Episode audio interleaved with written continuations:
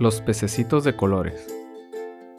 En una gran bahía había muchos animales marinos. Había animales grandes como las ballenas, medianos como los delfines y chiquitos como los peces grises. Un día llegó un pececito de colores. Era un pececito arcoíris. Los pececitos le preguntaron: ¿Quién te dio esos colores? El pececito arcoíris dijo que era un secreto, los otros pececitos también querían tener colores. Yo quiero ser rojo, dijo uno. Yo quiero ser azul, dijo otro. Y yo amarillo, dijo el más chiquito. Bueno, dijo el pececito arcoíris. Si me hacen rey, les diré mi secreto.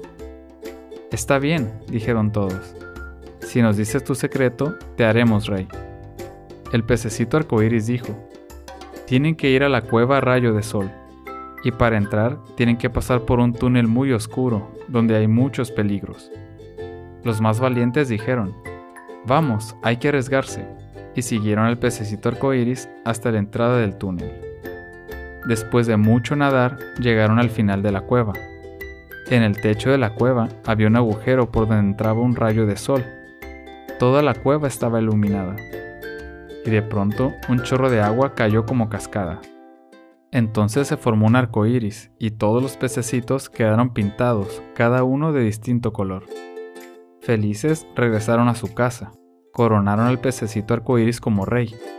Todos los animales de la bahía hicieron una gran fiesta.